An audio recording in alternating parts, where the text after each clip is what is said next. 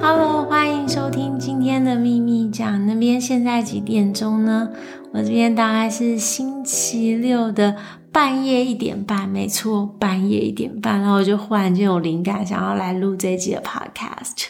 这礼拜基本上是如火如荼的忙碌，然后。就做一些奇怪的梦，然后梦我可以分享我其中一个梦，就是我梦到我回到中正机场，结果正要准备拿行李出关的时候，就警察忽然间说不能拿行李，就机场现在要马上的封锁，因为发现一些不明的枪支，要一一的巡查，而且至少会被关在机场大概四十八小时吧。于是我就开始我魔幻的四十八小时。一开始就警方先把我们所有的人安置到机场里面的旅馆，然后其实现场的气氛是蛮紧张的，而且都是陌生人，所以很奇怪。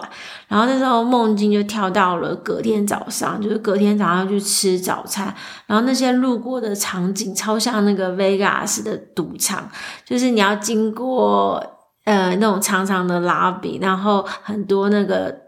赌场的 table 才能到一个吃饭的地方，然后最后我和一桌陌生人坐在一起，然后就忽然间有一个会算塔罗牌的女生就问我说：“哎，你要不要算塔罗牌？”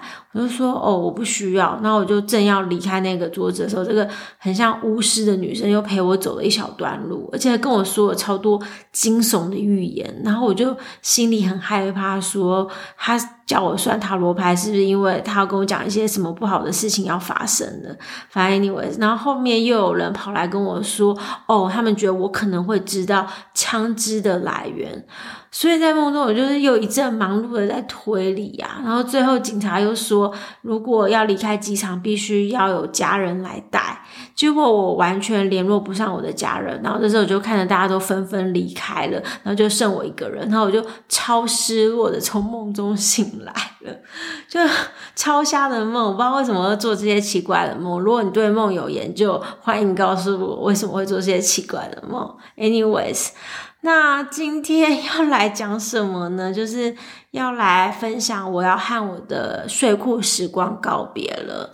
虽然最近美国疫情很严重啊，但是我们的奇葩公司就反其道而行，要我们全部人在二月一定要回去办公室办公。这时候我才意识到说，哎，自己在家工作快两年了，也就回想这两年 work from home 真的很适合我这种。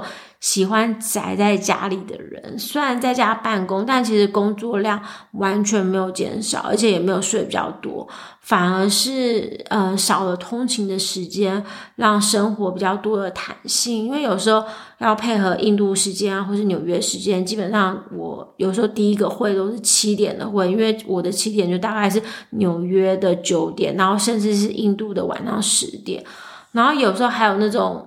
七点要做 presentation 的会，这种时候我大概就是六点就要起来灌咖啡因，保持大脑的清醒。所以我常常就是摸黑起床，就连天都还没亮那种的。然后其实我真的还蛮喜欢这种在家办公，就穿睡裤的效率真的是高到爆炸。我就很喜欢这样。那当然，我上上半身会穿 business casual，就是还是要保持一定的专业这样子。我记得是从大概二零二零年的年初开始在家办公，刚开始其实没有很习惯，然后就就主要原因是因为常会让生活和工作少了界限，就处于一种无时无刻都在工作的状态。后来才慢慢找回这种下班那条线的感觉。我还记得，嗯、呃，疫情期间啊，第一次坐车出远门的时候还晕车，就在高速公路上有一种恍如隔世的感觉。然后就两年过去了，疫情还是没有结束。我就在想，或许这是一个时候，告诉我们要学会与病毒共存吧。哎，你们想到我的睡裤人生快要结束，我就。